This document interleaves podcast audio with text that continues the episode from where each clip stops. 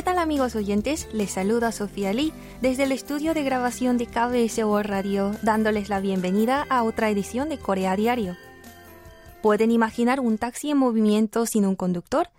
Al parecer, en Corea, desde la segunda mitad de este año, los taxis autónomos entrarán en su funcionamiento.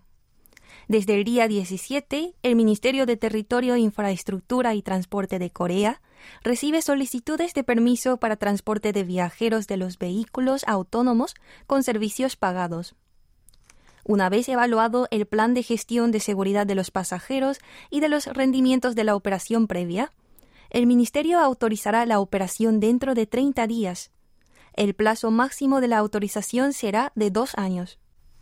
Según el citado ministerio, este servicio denominado RoboRide será permitido si cumplen los criterios de evaluaciones de vehículos autónomos, no solo del nivel 3, una automatización condicionada, sino también del nivel 4, es decir, una automatización más elevada. Así con esta autorización los taxistas, dueños de estos vehículos, podrán desplegar los servicios de transporte de viajeros pagados en la zona de operación piloto que actualmente son 14 regiones del país, incluyendo la zona de Gangnam en Seúl y la ciudad de Siheung de la provincia de Gyeonggi. Con esta interesante noticia y un poco de música abrimos las puertas de Corea Diario del jueves 18 de agosto. Comenzamos esta entrega escuchando a Kim Gonmo nos canta Speed, velocidad.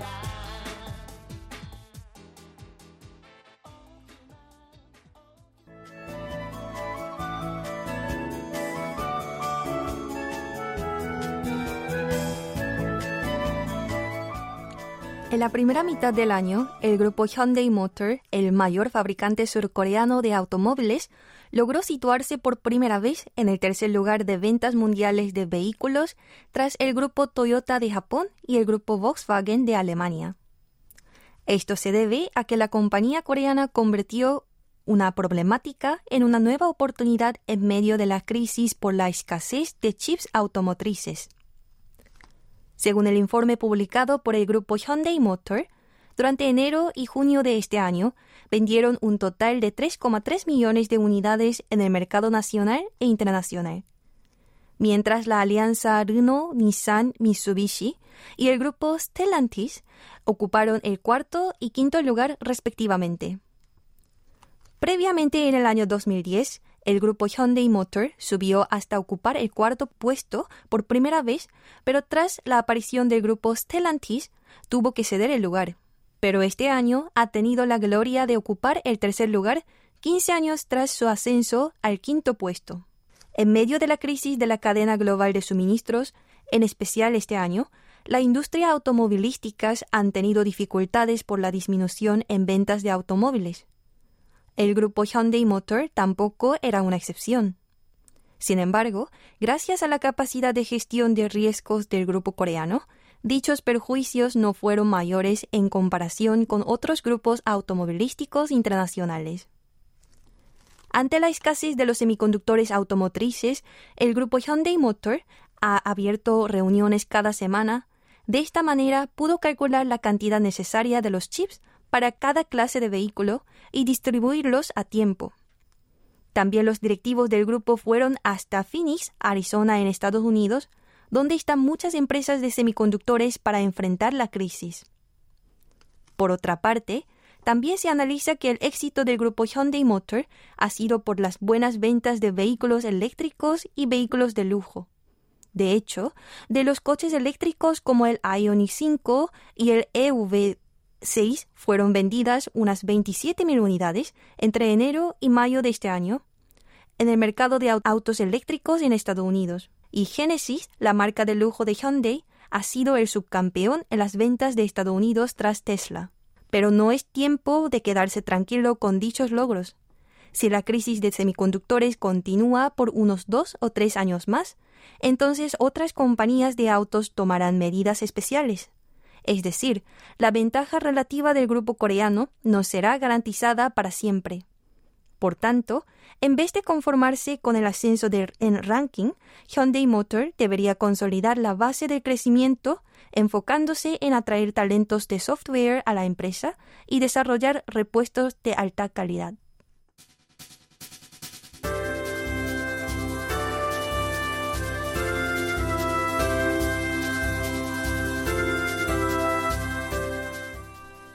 En medio del distrito Yongsan en Seúl, considerado como un lugar de hipsters, hay un hombre que cultiva abejas en la terraza de un edificio. Se trata de un cocinero italiano, Marco Torre. Es un apicultor principiante y a la vez el jefe de la cocina del Hotel Fairmont Ambassador Seúl, situado en Yeouido, principal centro de negocios. Tras llegar al abejar de la terraza, el chef italiano calmó las abejas usando un ahumador y echó una vista al colmenar para saber si la abeja reina y sus abejas estaban sanas y que no había daño por avispas. Luego se alegró por comprobar que las abejas trabajan diligentemente juntando la miel. En junio del 2021, el Hotel Fairmont Seúl construyó el abejar en la terraza de un edificio cerca de la estación de Samgakji en Seúl. Este hotel del grupo Accor es famoso por criar abejas en sus instalaciones y cocinar con su propia miel. En el mundo, unos 20 hoteles del grupo operan su propio abejar, ayudando a incrementar el número de abejas en las zonas urbanas. En el caso del Fairmont de Seúl, por problemas de instalaciones mecánicas, tuvo dificultad para criar las abejas en la terraza del hotel. Por tanto, establecieron su abejar en una zona cercana del monte Damsan, en el centro sur de la ciudad. El personal del hotel, incluyendo al jefe de cocina, lo visitan regularmente para chequear el estado de las abejas y cuidar el panal. En este abejar viven unas 150.000 abejas. Crear sus propios alimentos ecológicos no es único del Hotel Fairmont. Hay varios hoteles y complejos turísticos que practican esta tendencia. Tras la pandemia, más consumidores dan importancia a alimentos sanos y consumos de valor, así como la cultura de la gestión de los factores ambientales, sociales y de gobernanza. Están ampliándose en todas las industrias. El Hotel Bayfield de Seúl tiene una granja de 200.000 metros cuadrados en Yesan, en la provincia de Chungcheong del Sur. En su granja se cultivan espárragos, cebollas, albarichoques, coles chinas, patatas, arroz, entre otros. El Hotel Mayfield se encarga de todo el proceso, desde la siembra hasta la cosecha y cocina. Con sus experiencias, el hotel logró disminuir la gran cantidad de desechos de alimentos, cultivando una cantidad exacta de los ingredientes de calidad. Por otro lado, el complejo turístico Haiwon de Gangwon Land también opera una granja orgánica desde el año pasado.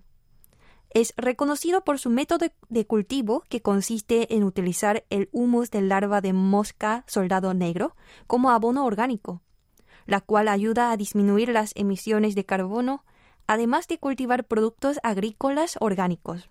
Hagamos una pausa y escuchamos otra canción. El dúo Sani y Reina nos canta Miel de una noche de verano. 나올 줄 몰랐어. 간지러운 바람 웃고 있는 우리.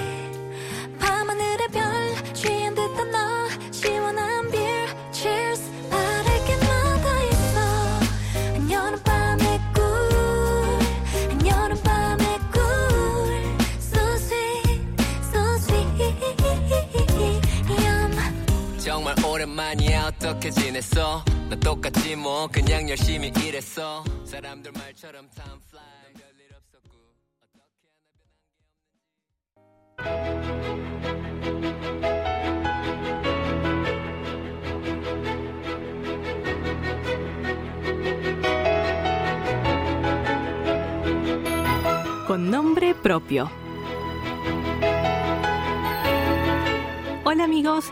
Isabel Guag les acompaña de nuevo en Con nombre propio, espacio donde les presentamos a personajes que brillan con su luz propia en la sociedad surcoreana.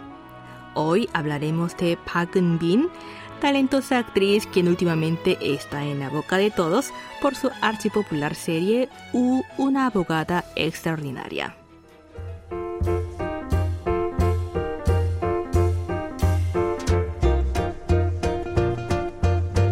La serie legal del canal ENA, U, una abogada extraordinaria, dirigida por Yoo In-sik y escrita por Moon Ju-won y protagonizada por Park Eun-bin, ha conquistado al público y se ha convertido en una de las series más populares tanto en el país como en la plataforma de streaming Netflix. Cuenta la historia de Woo Young-woo, una joven abogada con trastorno del espectro autista, pero dotada de una memoria fotográfica excepcional, que trabaja en el gran bufete Hambada y enfrenta desafíos y aventuras dentro y fuera del juzgado. En especial, la serie ve el autismo como una diversidad. Por tanto, más allá de la discapacidad y las diferencias, muestra el proceso de la recuperación de la diversidad. Hablando del éxito de la serie, hay que mencionar la excelente interpretación de U por la actriz Park Eun-bin. De hecho, el director Yoon y la escritora Moon esperaron un año para que la joven actriz formara parte de la historia, pues Park sentía gran responsabilidad y preocupaciones por interpretar un papel con autismo. No quería que su personaje cayera en estereotipos y prejuicios, ofendiendo o lastimando a alguien. Tampoco imitar a ninguna persona de la vida real o personajes que hayamos visto en series anteriores. Para ello, Park contó con libros, criterios de diagnóstico para TEA y en base a ello construyó las características de su papel Young-woo. De esta manera, la abogada U de la serie nació gracias a los estudios y dedicaciones de la actriz.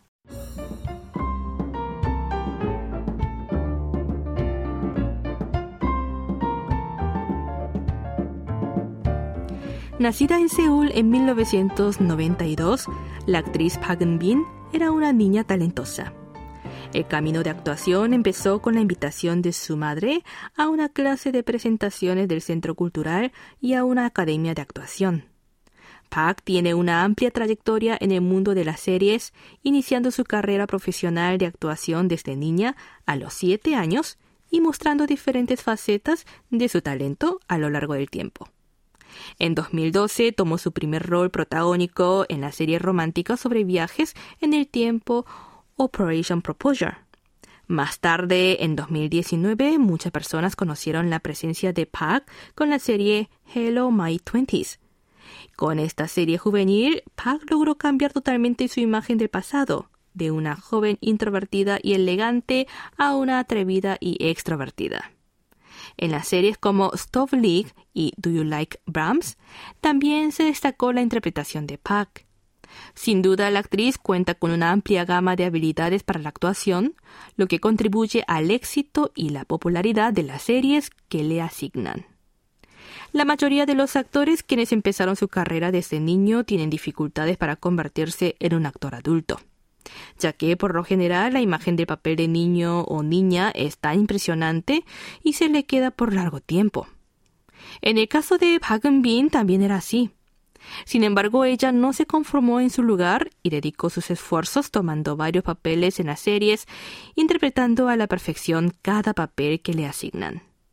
De este modo, Park Eun-bin ha podido posicionarse como una verdadera actriz, y hoy en día es una de las actrices más queridas por el público.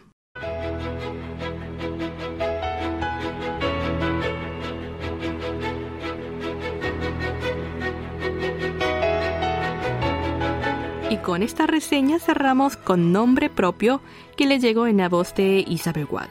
Hasta el próximo encuentro.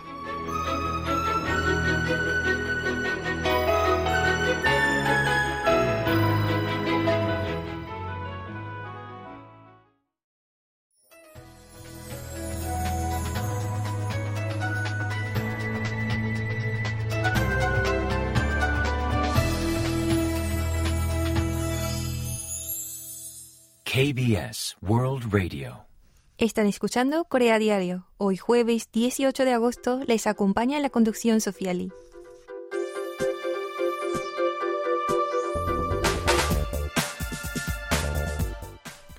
El 19 Congreso Internacional de Estudios Budistas, organizado por la Asociación Internacional de Estudios Budistas, se celebra del día 15 al 19 de agosto en la Universidad Nacional de Seúl. La profesora de filosofía y la presidenta de la Organización para el Congreso, Cho sostuvo que el Congreso también se conoce como los Olímpicos de Estudios Budistas ya que es una oportunidad para contemplar los recientes logros de estudios budistas como ciencias humanas y no limitarse a la región. El Congreso Internacional de Estudios Budistas se celebró por primera vez en la Universidad de Columbia en Estados Unidos en 1978. Y cada tres años tiene lugar en diferentes continentes, Europa, América del Norte y Asia. Este año es especial para Corea, ya que por primera vez albergará el evento. Para ser la sede de celebración, Corea compitió con la Universidad Zhejiang de China en el décimo octavo congreso celebrado en la Universidad de Toronto de Canadá. Sin embargo, los países reconocieron el sólido estatus de los estudios budistas de Corea, ya que el país cuenta con más de 23 revistas académicas al respecto. Los estudios budistas abarcan las humanidades, incluyendo la filosofía, cultura, historia y artes. En las 22 secciones del Congreso, 350 eruditos de 36 países participarán de manera presencial y virtual presentando sus tesis y participando en debates. Los temas en específico son budismo himalaya, el budismo tibetano, artes y estructuras budistas, imágenes e iconografía, inicio del budismo, gran vehículo, budismo de Asia Este, estudios de género con el budismo y estudios de normas. Tras la clausura del evento del día 20 al 22, los invitados del Congreso visitarán el templo Tongdosa, el templo Heinsa, en la ciudad Gyeongju, capital del antiguo reino de Silla, que posee un gran número de sitios arqueológicos y bienes culturales. La profesora Cho alega que los problemas ambientales y climáticos se resaltan cada vez más en el mundo, y junto al interés hacia la meditación, el budismo y sus estudios también están teniendo la atención de la gente.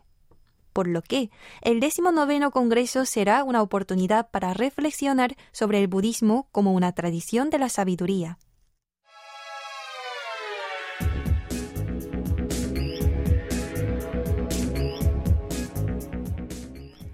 El Festival de la Cerveza de la aldea alemana de Damhe vuelve con nosotros después de tres años tras la pandemia.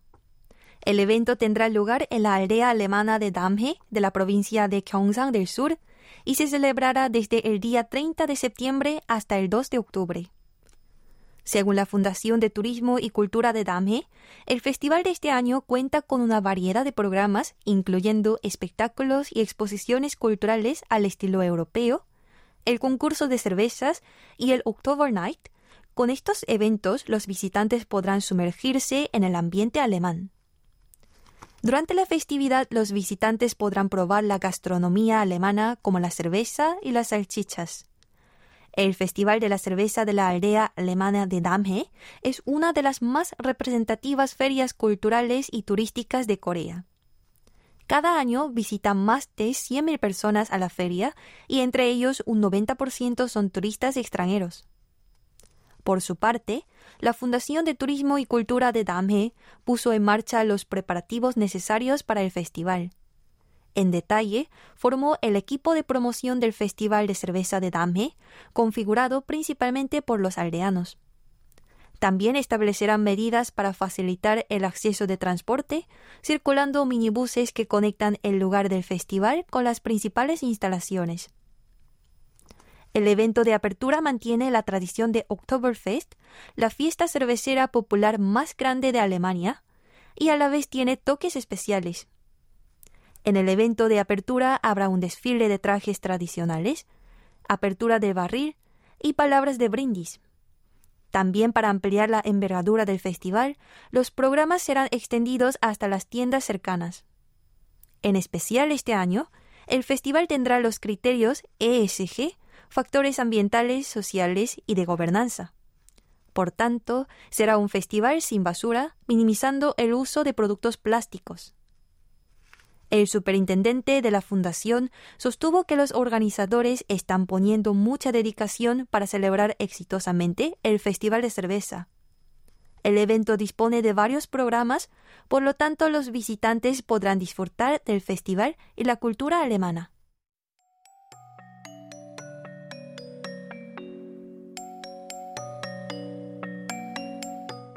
Hasta aquí en el micrófono les ha acompañado Sofía Lee. Me despido de ustedes con la canción de WS501 que canta Torpe Cabeza. Hasta el próximo jueves.